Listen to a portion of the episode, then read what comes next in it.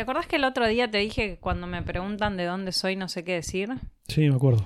Bueno, justamente antes de la cuarentena fuimos a una sala de escape y a tomar algo con los primos y un amigo, un amigo mío, Guido. Y uno de los primos le preguntó a Guido cuando estábamos tomando algo de dónde era. Y cuando él contestó que era de Coronel Suárez, el primo le preguntó que en, en qué, en qué colectivo se iba hasta Coronel Suárez. En un avión, en un tren se tenía que ir, más que colectivo. Bueno, nada, fue gracioso porque no todo el mundo sabe, o sea, no, no sabía si por ahí Coronel Suárez era en el Gran Buenos Aires, en el AMBA. eh, Coronel Suárez queda pasando Mar del Plata, queda más para el lado de Bahía Blanca.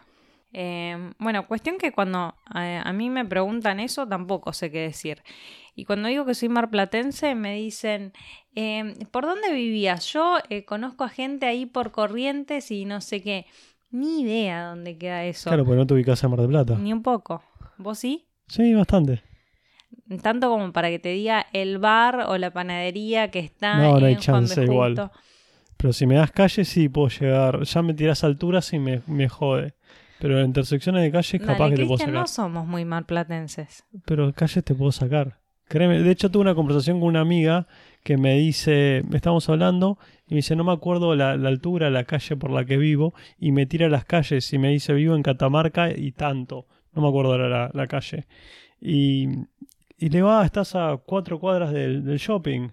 Y me dice, yo no sé dónde llegué, no sé o sea, cómo llegar a mi casa. Me dice, si me tira en el shopping, capaz que llego.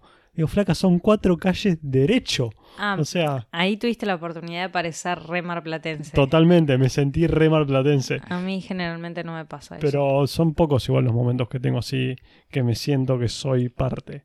Sí. Igual convengamos que yo viví un- un- una porcioncita de mi, de mi adultez en Mar del Plata, un par de meses que me ayudaron a, a centrarme un poco, a tener una orientación que vos no la tuviste. Bueno, ahora me contás Quiero más. creer.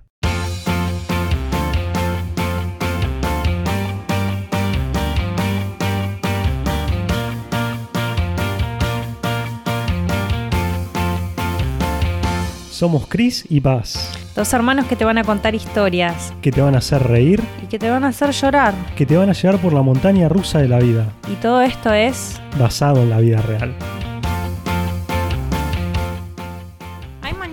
Que yo tomo mate, hay otras en las que como huevos revueltos y por ahí hasta chorizo. Vos también. Sí, yo normalmente desayuno huevos cuando estamos en casa. Bueno, estoy en casa. Normalmente no desayuno cuando tengo que ir a trabajar esas cosas, pero si estoy en casa, sí, suelo desayunar huevos. En Estados Unidos te preguntarían, How do you like your eggs? Porque, claro, Te voy a contar algo. eh. hay muchas maneras de hacer huevos. Sunny side up, scramble. Se me, me hiciste recordar algo muy, muy cómico. ¿Cómo te gustan Que- los huevos? Sí, que tengo un compañero en el... Los O sea, ya lo estoy vendiendo igual. Pero no voy a decir su nombre, pero decir un compañero, ya todos los que lo conocen saben quién es, que cuando atendía el teléfono en el hotel, y trabajo en un hotel, y tenía que hacerle esa pregunta cuando ella decía, ah, quiero un desayuno americano, siempre le tenés que preguntar cómo quiere sus huevos. Y él se muteaba ¿Pero en inglés o en español? en español o en inglés. Entonces él se muteaba en el momento que decía, ¿cómo quiere esos huevos? Y se muteaba. Y decía, en la pera. Y se desmuteaba después cuando la persona le respondía. Entonces todo lo que estábamos alrededor de él estallábamos siempre, porque era el momento de, ¿cómo quiere esos huevos? En la pera. Pero bueno. Bueno, aparte me pasan otras cosas. Por ejemplo, me atraen los señores de físicamente eh, de aspecto argentino, pero también los señores de tez oscura. Y cuando digo tez oscura no me refiero a, a uno de estos que en Argentina le decimos el negro. No, uno así tipo aspecto africano. Africano o... Bueno, Claro, negro. un negro afri- africano. Ok, negro, negro. Aparte, en las redes sociales hablo inglés o escribo en inglés y por ahí me dicen cheta. Ah, ese es mi karma.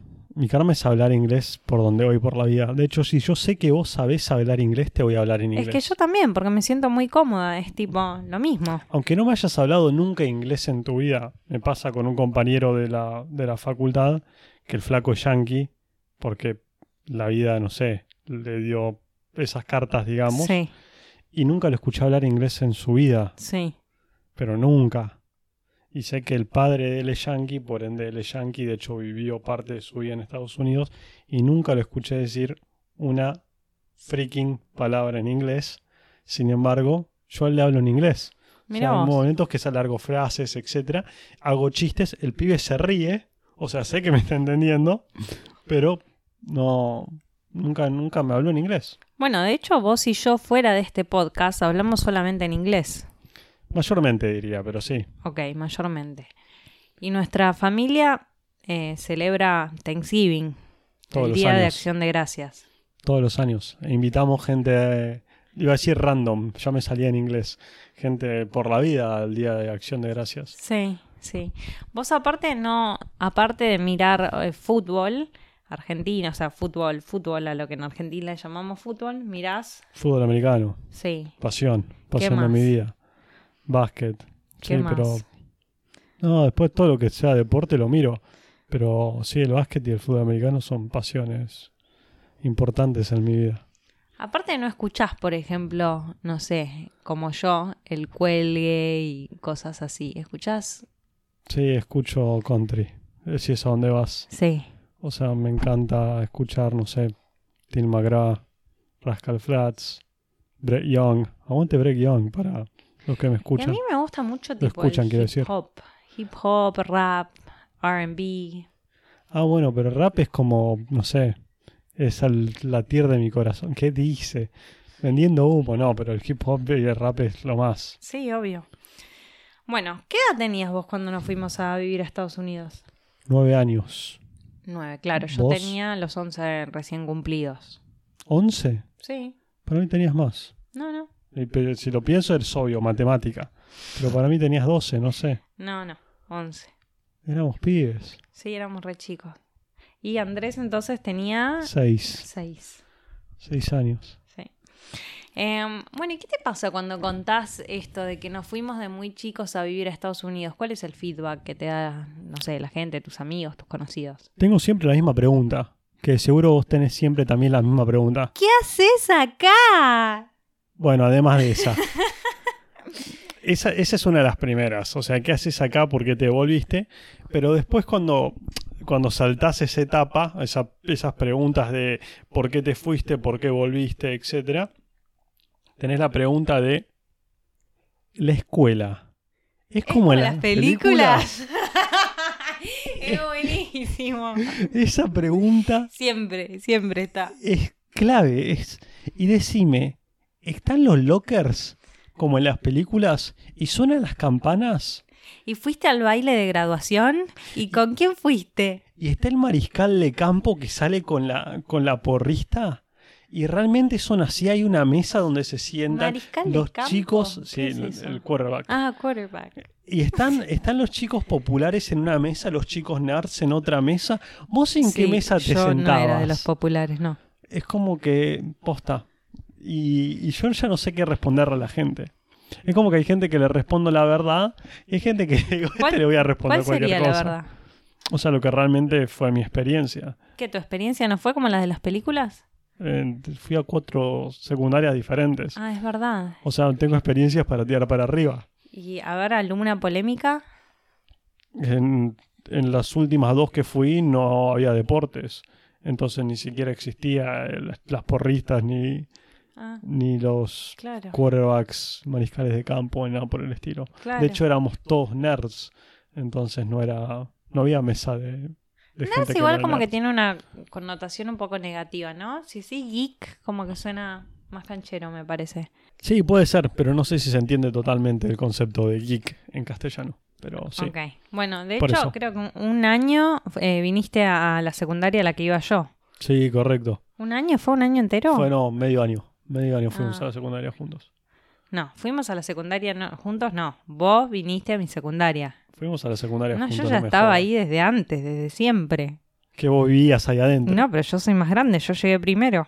Sí, vos vivías ahí adentro. O sea, yo me sumé a sí, tu secundaria. sí, yo vivía ahí adentro prácticamente. Vos me estás jodiendo, iba a mitad de tenía día. un montón. ¿Qué? Ni siquiera es el día completo a la secundaria la mayoría de los días. Yo, no, los primeros dos años de, de clase me, tenía eh, actividades extracurriculares, todo, y iba todo el día. Sí, el año que, yo- o sea, el mitad de año que yo fui, tengo el recuerdo, y de hecho tengo un recuerdo muy patente, de un día que vos me escribiste un mensaje, en ese momento mensaje de texto, y me dijiste, che, Chris, ¿querés ir a casa? Este era mitad de día, ¿no es cierto? Eran como la, allá la, la escuela era de... Entrábamos a las 7 y 40 y salíamos a las 2 y 40, Ujú. me acuerdo. Y alrededor de las 11 y media de la mañana Sí. Y ni siquiera habíamos almorzado y me, y me dijiste, che, Chris, me voy. ¿Te querés ir? Y yo dije, sí, vámonos. O sea, ya fue. Y me acuerdo que, me, Esquipiémonos, porque ahí no era hacerse la rata, era esquipiarse. que viene del verbo skip, que es como saltea- saltear, saltar. Hacerse la rata. Bueno, sí, es verdad. ¿Para qué me voy a poner maestro? Dale. Y bueno, ¿Y nos fuimos? Y, espera, y lo que hacías vos era que como tomabas clases en la universidad, no sé qué cosa, había ciertos días que te, te ibas temprano. Sí. Pero el, el guardia, no sé, el, el que estaba en la puerta, el portero. Sí, el- seguridad me conocía. Claro, y sabía que vos te ibas temprano ciertos días. Y ese día no sé por qué vos no tenías clase, no sé qué cosa. Vos dijiste, ah, me voy a la mierda igual. No me importa nada. Y te saqué conmigo, qué lindo. claro, aparte que yo me acuerdo que nos vamos y te digo, che, ¿a dónde vamos ahora? ¿Vamos a ir a casa? O sea, como... Ah, vos querías hacer tipo algo divertido. no, Nos que, estamos rateando, hagamos algo. que yo dije, si nos vamos a ratear, o sea, vamos a llegar a casa y mamá está en casa. O sea, como... no tiene mucho sentido. Entonces digo, che, ¿qué onda? ¿Que ¿Vamos a casa ahora? ¿Y qué hicimos? Y vos me dijiste, no, sí, ya le dije a mamá, nos está cocinando una tarta. Ah, genial, golazo. Y nos fuimos a casa. Bueno, no, nunca fui tan divertida, chicos. Ah, sí, sí, sí. Esperen los próximos podcasts. En los próximos episodios vamos a ver qué dice. Bueno, generalmente como que toda esta, no sé, todo esto suena muy divertido, ¿no? ¿Lo decís? No sé, para la gente como que les es re interesante saber que estuviste en Estados Unidos, que la escuela, Ah, que la yo creí que decía la gente. escuela en sí. No, no, como toda la experiencia de, de vivir abroad, En Y- otro lugar. en otro lugar, sí. Y mm, realmente como que no se tiene en cuenta que el proceso de transculturalización es muy, es muy fuerte. Sí, zarpado. O sea, es muy difícil acostumbrarte a, a otro estilo de vida, a otro idioma. Si yo te tiro así la palabra de un- como un trigger, we're gonna do gatillo. Spanglish today, Sí, ¿o no? sí como Bueno. quieras. Yo te voy a Eh, intentar traducirte para los que no nos entiendan. Te tiro un trigger. Gatillo. Em, inmigrante. ¿Qué es lo que pienso? Sí, lo primero. Eh, trabajo. Trabajo, sí. La es lo primero que pienso. Ya vos me decís un te- inmigrante y yo lo primero que pienso es una persona que trabaja. Trabajos un poco denigrantes a Sí. veces. y pienso en una persona que trabaja más de 12 horas por día. Tal cual. Sí, yo también. Es, es lo primero que se me viene a la cabeza. Sí, re. Em, sí, la verdad que es difícil. ¿Cómo te llevaste vos con el inglés cuando llegamos a, llegamos a Estados Unidos? Yo esto lo he contado varias veces, o sea, gente que me ha preguntado de cuánto tiempo me llevó a aprender a hablar inglés, etcétera. Todavía estoy aprendiendo, chicos.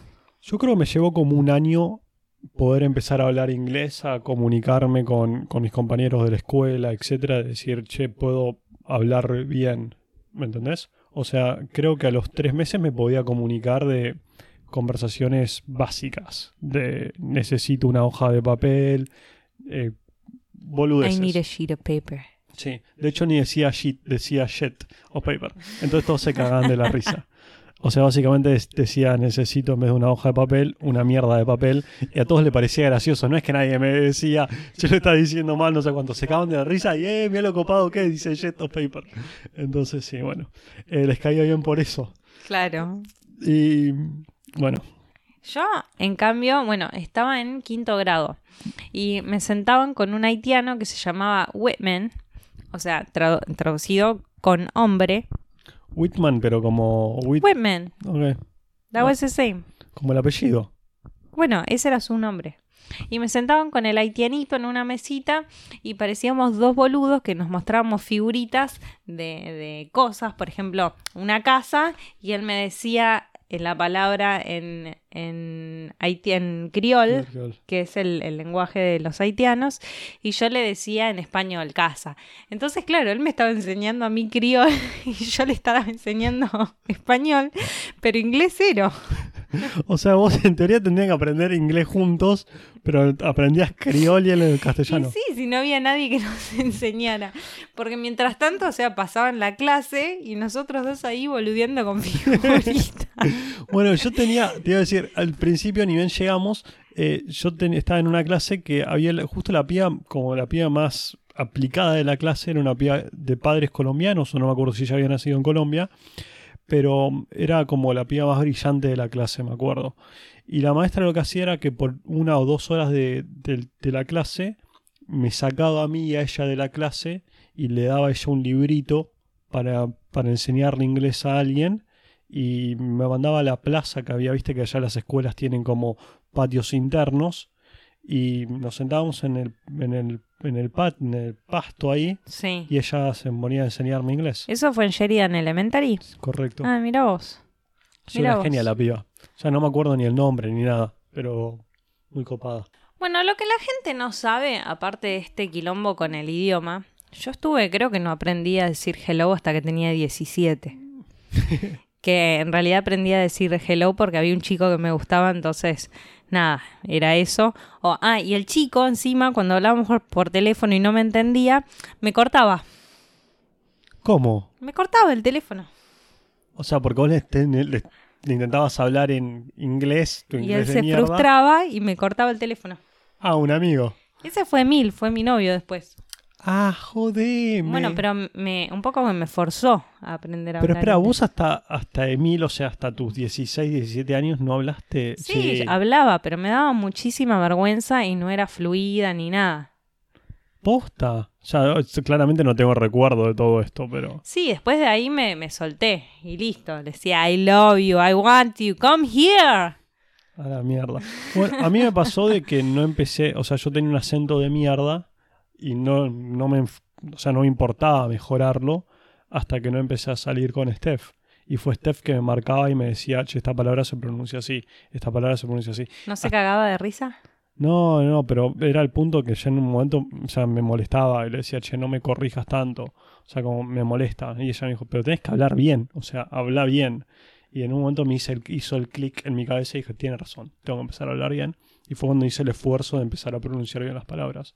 O sea, que le mandamos otro beso a Steph, porque sí, gracias a ella es que pronunció bien las palabras. Bien. Y estamos hablando de, no sé, ya ocho años de estar, no ocho años, pero sí, casi ocho años de estar viviendo en Estados Unidos, siete años, Claro. bastante.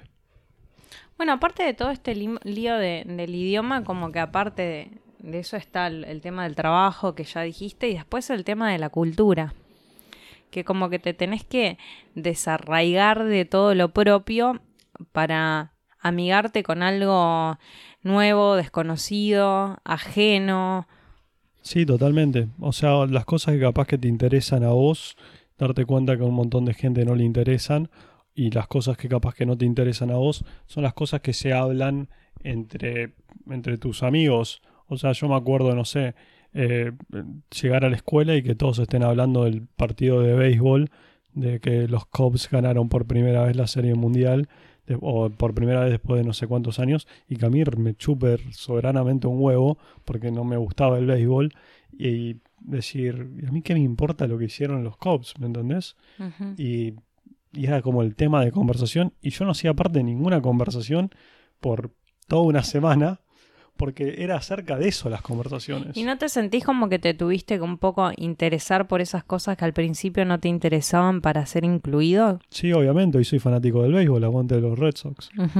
Y mm, qué raro, ¿no? Ahora sos fanático, pero fue algo más bien forzado, algo ajeno en ese momento. Sí, totalmente. De hecho, con el fútbol americano me pasó algo similar. O sea, al principio como no le veía lo divertido, hasta que un día, Sí, yo tampoco encontraba atractivo a los negros en ese momento. sí, un día llegó un amigo y me dijo, che, mirá, están pasando un partido de la televisión, ¿lo querés poner? Lo puse y dije, che, mira, esto realmente está bueno. Y así es como lo empecé a mirar. es tan traumático que te queda para siempre. Sí, totalmente. Creo que la música también me pasó lo mismo, no me gustaba el rap al principio. A mí tampoco, claro. De hecho, me acuerdo cuando ni bien nos mudamos allá, que estaba de- empezó a estar de moda el tema de, de Nas, de I Know I Can, que lo pasaban por todos lados. No me voy a poner a cantar en el medio del Be podcast. what I wanna be. Eh, If correcto. I work hard in it. I'll Yeah. be what I wanna be. y yo lo detestaba. Y hoy en día me pones ese tema y yo me pongo a bailar. Porque es como Nas, ¿me entendés? ¿Te vas a bailar tipo twerking? Totalmente. Mm, Con los pies en la pared y moviendo el traste. Mirá vos. Sí. Eh, sí, la verdad es que eh, fue un poco traumático, bastante traumático. Yo me acuerdo de encerrarme en el baño a llorar. Siempre fui bastante como emotional. Eh, y, y en ese- Emocional. y lo, lo sentí mucho. En, más que yo tenía 11. Toda la, la adolescencia la pasé para el orto. Y a lo último fue raro, porque a lo último digo que estuvimos viviendo en Estados Unidos. Porque me sentía mm, ya como muy de allá. Eh, y te digo como que ya había dejado, me había desarraigado tanto de, de la cultura propia que mm, no te digo que me creía americana, pero o sea, Te uno... creías americana. Yo, yo lo voy a decir. Para todos los que nos están escuchando, yo voy a decir, Paz era mucho más americana que lo que era argentina. Que no puedo decir Sí. lo mismo de Andrés ni puedo decir lo mismo de mí. ¿Por qué crees que me pasó eso? Por tus ansias o tu anhelo o tus... O sea, o de sentirte parte o dejar de sufrir. Creo que es... Paré de sufrir. Sí, eh, hay- no, tenías que haber dicho con un acento portugués en realidad. Ay, no me sale. Pero bueno, no importa. Eh, yo creo que es como cuando te mudas a otro lugar, y especialmente que no compartís cultura o idioma, para poder eh, o sea, hacerte parte realmente, tenés que sacrificar tu cultura propia para poder realmente hacerte parte. Si no, Qué triste nunca todo lo vas que a... estás diciendo, Sí. pero es tal cual. O sea, la interculturalización en sí es muy complicada.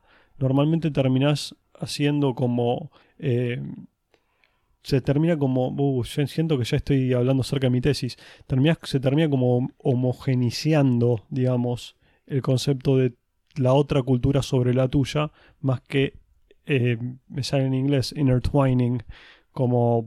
ah, Traducime la palabra. Eh, no la sé. Eh, Sí, cuando... se- entrelazando. entrelazando. entrelazando en, eh, las dos culturas. Sí, Entonces como que vos terminás cediendo tu cultura para poder hacerte de la, de la otra, para no quedar mal con el resto de la gente que está a tu alrededor. Especialmente si hay un montón de gente que no la comparte. Nosotros tuvimos la suerte de estar en Miami donde Ah, hay un iba a ir montón de justamente a eso. y un montón de otras culturas. Pero si nos hubiésemos mudado, no sé, a, no sé, Min- Minneapolis, un lugar donde hay menos eh, migrantes o menos migrantes de argentinos o de culturas similares, creo que hubiese sido muchísimo más complicado. Sí, iba a hablar justamente de eso. Porque ¿no sentís como que Miami también es tierra de nadie? Sí, Miami es una extensión más de, más de la... ¿Más de qué? Porque no podés decir ni de qué. No, sí, no, es que no, es que no tiene una... Es una extensión de Cuba para mí. No, tampoco. Sí, es lo más cercano a, o sea, es lo que más territorio más parecido a, pero no, no puedes decir ni que es Estados Unidos, ni que es Latinoamérica, ni que es esto, ni que es lo otro. Es como un lugar, para mí es uno de los lugares más cosmopolitas que hay sobre la Tierra. A mí me encanta. A mí no tanto. Me encanta porque justamente habla de esto, o sea, es como el lugar perfecto para explicar lo que le pasa a uno con esto de la transculturalización. Si hubiera que ponerlo eh, en un lugar, es Miami. O sea, es como todo lo que decís vos del intertwining, Entrelazar. entre, entrelazar culturas y amigarse con culturas diferentes y eh, nada, convivir eh, y que te, te empiecen a gustar cosas que no son las tuyas y aceptarlas y dejo esto y transo con esto.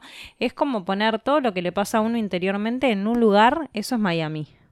Sí, puede ser. Es un buen lugar para probar comidas nuevas, sin duda. Mal. Sí.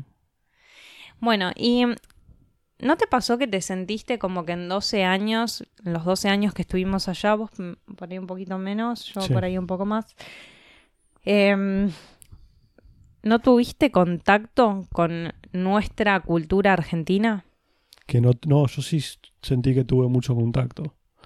De hecho, Yo no. yo sí. eh, Mm. Y mucho a través del deporte, de hecho. Claro. O sea, para mí uno de los días más tristes fue el día que River se fue a la B. Lo recuerdo como si hubiese, lo estuviese vivido acá en Argentina.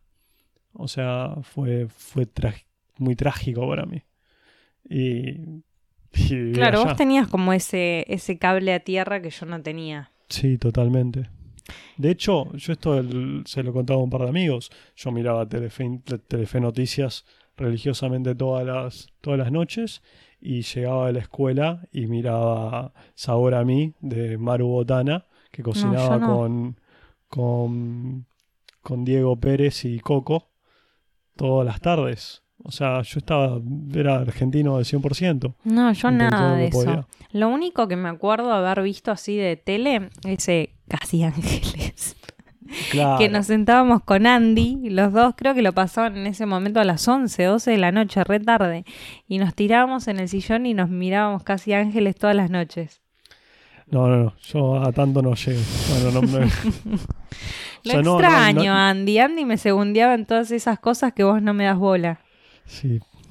Sí, Andy, volvé porque me están reclamando a mí que haga esas cosas. No, no vuelvas en realidad. Quédate allá que estás bien. Bueno, pará. Y después cuando volvimos acá, Ah, justo te iba a preguntar eso vos. ¿Qué te costó más, el irte o el volver?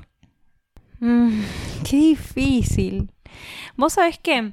Porque Nada. me quedo, viste, como últimamente lo vinimos llamando demasiado Arjona a, a todos los podcasts. Hoy te la llamo Shakira. ¿Viste en Día de Enero que tiene una frase que dice, y aunque fuiste un extranjero en tu propio país, ¿no te, ¿no te pega esa frase a vos? Y como vi que eras sincero en tus ojos me perdí. Ay, me encanta, es buenísima esa canción. Em, re, sí. Eh, me costó un montón y creo que cuando me fui, por ahí me costó menos porque, nada, estaba pasando por un proceso, una transculturalización, todo esto. Pero más de chico es como que dejas que fluya y si querés llorar, llorá. En cambio de grande, entendés lo que te está pasando y que no podés ser un boludo y seguir lloriqueando porque ya está, las cosas pasaron. eh, nada, me mudé acá, quiero volver, sí, bueno, volveré cuando pueda, ahora no se puede. Como que tratás de buscarle un razonamiento coherente y las emociones no son coherentes.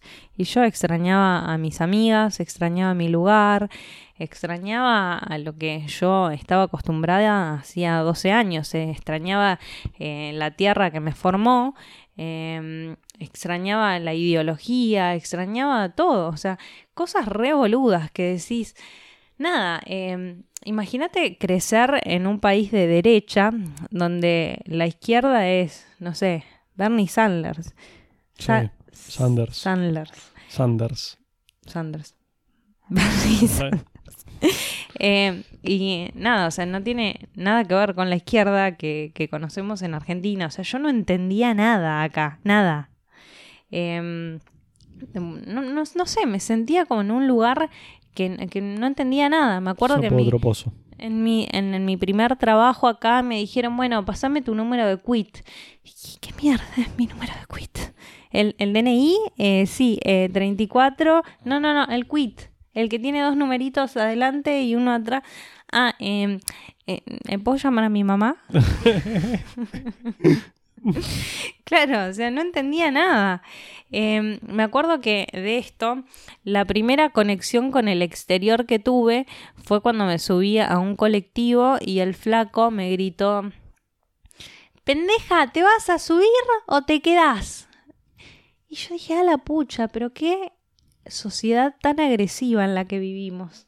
Y en Estados Unidos, viste Pero que pará, ¿por qué te gritó eso? Porque yo estaba esperando la cola, o sea, estábamos subiendo todos en filita y yo no estaba acostumbrada a amontonarme con la gente, en tocar a la gente, en tanto contacto físico. Que de hecho me acuerdo, ni bien llegamos, que la tía siempre me lo trae a colación que le dije, tía, respetá mi espacio. eh, es el Ah, es verdad, de- de- vos eras re hinchabolas con eso. Es que no me gusta que me toquen y hasta el día de hoy no me siento tan cómoda con, con el contacto físico que obviamente después de siete años de haber vuelto a Argentina, nada, lo interioricé, pero mi espacio es mi espacio. Y yo sé que vos pensás igual, ¿eh? No te hagas el, el súper afec- afecto.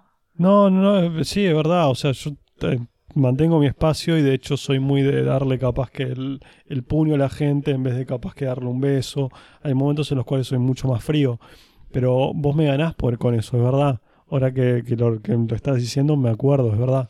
Sí, em, de hecho nada, hoy en día mis amigas por ahí me dicen como que no soy muy, muy del, del contacto físico y eso, pero aprendí un montón en siete años a amigarme con, con los abrazos y con nada, lo argentino. Pero me viene re bien esto de la, del distanciamiento social, ¿sabes? Sí, imaginé, justo te iba a decir eso. Es como que es muy vos. Te, te ayuda un montón.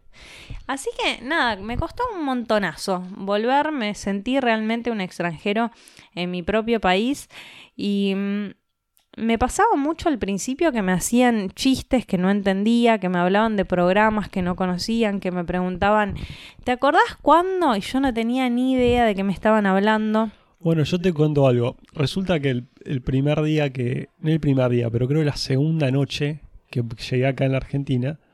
Me acuerdo, estaba en la casa de. Yo cuando llego me, me quedo en la casa de mis tíos. O sea, son los que. los que me, me albergan. Gracias a ellos. Por siempre estaré agradecido. Y me acuerdo que vienen los amigos de mis primos. Y nos juntamos todos en el patio a hablar. Y se ponen a hablar, viste, de de cosas de, de pibes. Y dicen, Y vos no entendías nada. no, no, no. Y me acuerdo que dicen, no, pero vos no, vos no te enteraste que, no sé, fulano se comió mengana. Y en Estados Unidos, decir que tanto se comió a tanto, quiere decir que tanto se garchó a tanto. Pero acá se comió quiere decir que se besó a. Claro. Entonces decía, no, si en la misma noche se comió a tanto y a tanto. Y vos pensabas, tremenda. Tre- No, no, no, yo pensé primero el flaco, oh, miralo el flaco, o sea, no para. Y después cuando dijeron, no, la piba, no, si la piba se anda comiendo todo. Acá son una manga de Y yo no- degenerados. Aparte mi cara, yo me imagino, o sea, mi cara de no puedo creer, o sea, la, la gente esta, ¿con quién se juntan estos pibes? O sea, no, no entendía nada, ¿entendés? Y yo como intentando mantener la cara de póker al mismo tiempo, decía, no, no entiendo qué carajo, o sea, como me siento que no hago parte de esta conversación, Sí. no entiendo un carajo lo que está pasando. Eso me, me sentí así un montón de veces. Sí, me pasó bastante, o sea, al principio fue como... O que yo decía cosas y, y se me quedaban mirando tipo, nada, la estás diciendo mal. O, o estás diciendo algo que no quiere decir lo que estás diciendo. Ah, bueno, también me pasó cuando con, con uno de, nos- de nuestros primos de, de preguntarle, che, ah, ¿vos tenés Twitter? Y me dijo, ¿que, que tengo qué? Eso me sigue encargando a mí de ¿Que, Twitter. que tenés Decí Twitter? Twitter, paz, decí Twitter. No, pero fueron como, no sé, 30 segundos de Twitter. ¿De qué? Twitter. El cosito, Twitter. Don- Donde, donde tui- tu- tu- tuiteás. Ah, donde tuiteo. Sí. Twitter. No, claro, Twitter. Twitter, primo, se dice Twitter. Y ahí cuando llegamos y hasta el día de hoy, jodemos. Esperá, nosotros te acordás sobre qué calle vivíamos, ¿no? Nosotros vivíamos sobre, Monroe. claro. Y cuando me preguntaron a mí eso, yo había empezado a ir a la Facu. Obviamente vivíamos sobre Monroe. Pero Pa dijo que Por. Dios. ¡Qué vergüenza! Igual me, me ha pasado que he dicho Roosevelt en vez de Roosevelt. Eso sí, pero Monroe no, nunca. Ay, no, qué vergüenza. Eh, ahora ya no me pasan esas cosas. Estoy como mucho más empapada de la cultura argentina. Pero bueno, me llevó siete años. Me sí, costó un al poquito. principio fue, fue más, mucho más De complicado. hecho, en el podcast pasado que dije que alguien me introdujo a alguien, es porque son cosas que las traduzco literalmente en mi cabeza. Yo no sé, igual estoy, ahora estoy como eh, pensando en español todo el tiempo. En cambio, antes pensaba, pensaba en inglés todo el tiempo. ¿Y sabes cómo me doy cuenta de eso? A ver. Porque es como que siempre te, te- te- no sé, ahora no me salen em, cuando hablo en inglés, o sea, tengo que hablar en inglés. Ponele que estoy en Estados Unidos ahora, estoy hablando con mis amigas en inglés y me sale sin querer un, bueno, pero, y sigo la conversación en inglés. Tipo, yeah, I'm doing fine, pero bueno, eh, my mom is así. Claro, te sale como el, ga- el gatillo o la Sí. frase esa en... En cambio, antes me pasaba eso, pero con el inglés. Entonces estaba hablando español Te así sal- como ahora y salía decía so. Bueno, pero sí, Ah. me salió Ok. so. Y así me daba cuenta en qué idioma estaba pensando. O me doy cuenta. Yo no creo que me ¿No te pasa eso? No. O sea, si me sale, me sale en, o sea, en el mismo idioma. Ah, mira vos. Sí, no me, no me pasa.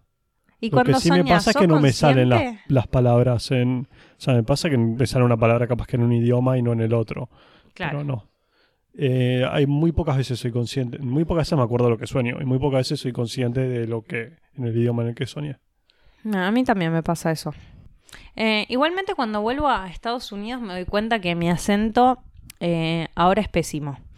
Eh, y me, me cuesta un montón eh, encontrar las palabras, pero más en inglés. Ahora más en ese antes, cuando recién volvimos a Argentina, me costaba un montón en español y decía las cosas en inglés. Ahora me pasa lo mismo, pero al revés. Claro, es que perdiste la práctica. A mí me pasa redactando. Me sentía mucho más cómodo escribiendo en inglés y ahora me siento mucho más cómodo escribiendo en español. Aunque soy malísimo los dos, pero me siento más cómodo en español. Igual cuando digo, por ejemplo, ahora que estoy volviendo casi todos los años a, a Miami para visitar a mis amigas, ¡Miami! nada, me encuentro con un vendedor, por ejemplo, y me dicen, pero, um, where are you from? Y le digo, no, I'm Argentine. ¿Pero qué? Eh, ¿Vivís en Argentina? Yeah, I live in Argentina. Y me dicen, oh, wow, you have such a good accent. Oh, wow, tienes tan buen acento. Yeah, I lived here for over 10 years, you Viví dumb aquí fuck. por... No, eso no lo voy a traducir. Viví aquí por 10 años y después blip, blip, blip. Eh, bueno, nada, es como que yo sé que es mentira, sé que el good accent que me están hablando es como, sí, es bueno para el inmigrante, porque se esperan que, no sé, si sos argentino, que hables para el carajo, ¿me entendés? Claro. No sé si te acordás, pero cuando fuimos a comer a Tetuán, Tetuán un lugar de comida marroquí acá en Buenos Aires, con, con Juanca, un amigo que vino a visitarnos de Estados Unidos, eh, nos encontramos con... Nos encontramos. Juanca es muy descarado y se puso a hablar con, con los pibes que estaban sentados al lado de él. Yes. La, la situación fue bastante bizarra porque éramos nosotros dos, Juanca, que habla bastantes idiomas, y después dos Sí, amigos... igual no habla, o sea, yo hablo mejor inglés que, que Cami. Yo a Juanca le digo Cami. Sí, pero bueno, chamulla en bastantes idiomas, o sea, se puede, Sí, sí, sí. se, se maneja. Y después una amiga tuya, que es brasilera, que habla también castellano e inglés, Y su marido, que es de West Palm, de la Florida. Que Y es americano. Habla portugués y español. y es negro. Y es negro. Entonces nuestra conversación era como que saltábamos de un idioma al otro, entre Juanca y tu amiga estaban hablando en portugués, y entre nosotros al resto hablábamos inglés, pero también había español de por medio, era un quilombo la mesa. Sí. Y en esta mesa justo se sientan eh, dos personas más porque se, com- se comparte la mesa y Juanca los como se hace amigo de ellos, Sí. fiel a su estilo. Y cuando la piba le dice, se- o sea, los empieza a presentar, nos dice a nosotros, no, y ellos dos son de acá, argentinos. Y la piba nos dice, no, ustedes no son argentinos. O sea, los, escu- los acabo de Sí, escuchar eso hablar me ha inglés. pasado mucho. Dicen, no son argentinos. Y nosotros, ¿qué querés? Que te muestre el documento, hermana. Sí. Somos argentinos, o sea, es como, no, está bien, puedo tener un buen acento, etcétera, pero no quita lo, el hecho. Eso como que te hace sentir muy, muy, muy como que no sos ni de aquí ni de allá. Es que no, yo no me siento ni de aquí ni de allá. O sea, no para nada. O sea, ni me, si me tengo que, vos viste cuando empezaste el podcast diciendo eh, acerca de En Mar del Plata. de Guido, eh, claro, hablando de Mar del Plata. Sí, si tengo que poner de dónde soy, sí, soy marplatense. Si a mí me preguntan de dónde soy, respondo que soy marplatense.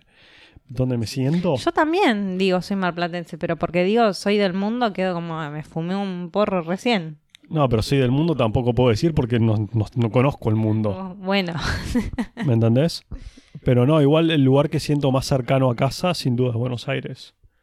Pero ahora. Pero No, no, no, sí, creo que el lugar que siempre voy a sentir más cercano a casa es Buenos Aires. Sin duda. Y lo digo hace ya bastante.